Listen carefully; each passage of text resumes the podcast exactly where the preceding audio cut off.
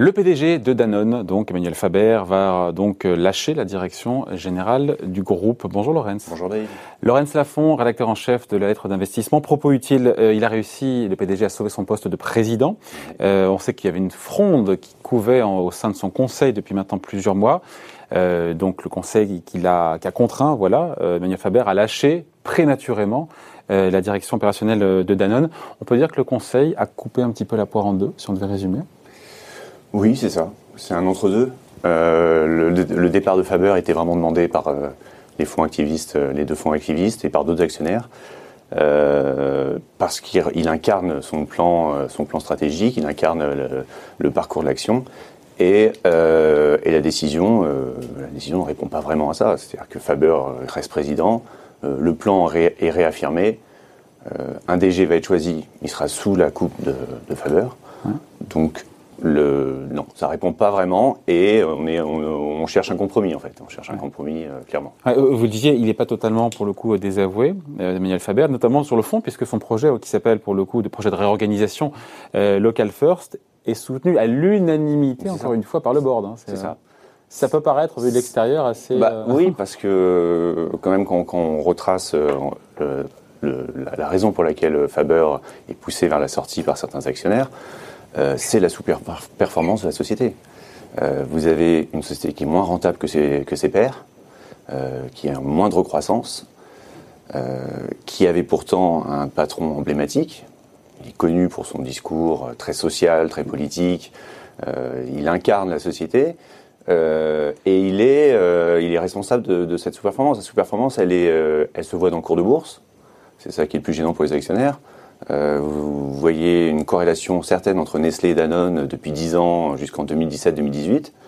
Et à partir du moment où Nestlé se lance dans une réorganisation et Danone continue sur la voie, euh, la voie Faber, on va dire, euh, vous avez une décorrélation forte. C'est-à-dire que l'action Danone baisse, l'action Nestlé monte, et vous avez 35 points d'écart en deux ans et demi entre ces deux sociétés qui sont sur le même créneau d'activité. Donc c'est très violent comme sous-performance, ça se voit sur le niveau opérationnel et ça se voit sur le cours de bourse. Est-ce qu'on lui reproche au-delà de ça? Parce que c'est pas juste ça, même si. Visiblement, euh, et c'est pour ça que c'est lui qui était euh, pointé du doigt, il a un management autoritaire, solitaire, qui d'ailleurs ne va pas avec son discours euh, de communicant et son discours qui est porté sur le RSE, sur le bien-être de ses salariés, le bien-être, même l'impact social de Danone. Une contradiction contradiction totale. Euh, apparemment, c'est Dr Jekyll et Mr Hyde euh, entre les deux. Donc, euh, et c'est pour ça que vu qu'il a un management très centré, très très vertical, il est jugé responsable de la performance de la société et, et de l'action.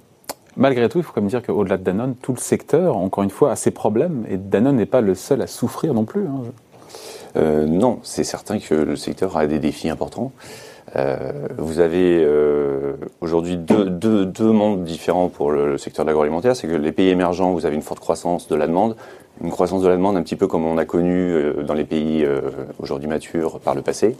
Et chez nous, la demande évolue. Nouveaux modes de consommation, on en parle tous les jours. Euh, il y a une, un souci du consommateur sur ce qu'il ce qu'il avale, mmh. sur ce qu'il mange.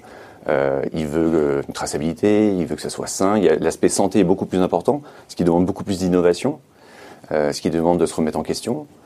Et donc il y a deux stratégies différentes qui, compliquent l'action de, ces groupes, qui sont habitués à avoir des marques, de nombreuses marques dans le monde et, qui font du volume.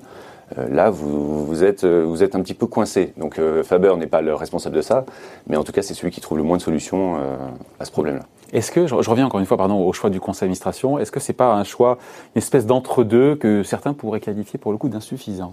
Parce que on ne tranche pas de manière nette. Ben, c'est très probable. Euh, ce matin, je, en venant, j'ai vu qu'il y avait une nouvelle dépêche qui était tombée euh, d'un des deux fonds activistes qui dit toujours je, on persiste à réclamer le départ de Faber.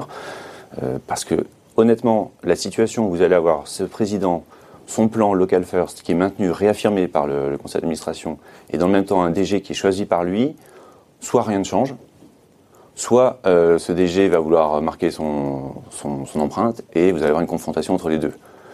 Donc euh, on va voir ce que ça va donner. Le prochain rendez-vous c'est le 25 mars euh, avec justement le, plan, local first qui va être plus détaillé.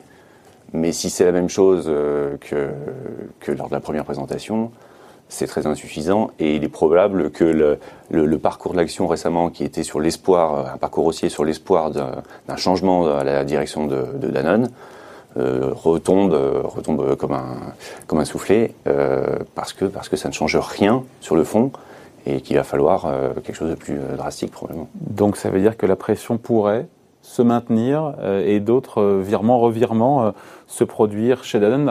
Vous écoutez, bah, la crise n'est pas, terminée. La crise n'est pas terminée chez Danone. J'aimerais pas être à la communication financière de Danone pour les prochaines publications de l'année 2021 et les suivantes avec une telle situation. Donc oui, ça, ça, va se maintenir et, et je pense qu'il est probable qu'on ne soit pas au dernier rebondissement.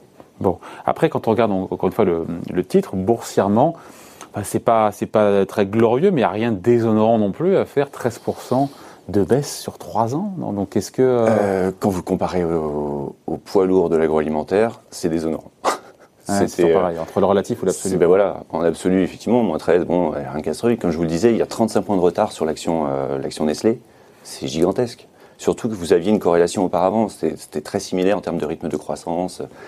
Là, il y a un décrochage flagrant parce que euh, a le sentiment que, euh, alors c'est assez drôle parce que les fonds activistes reprochent à, Faber d'être plus financier que stratège.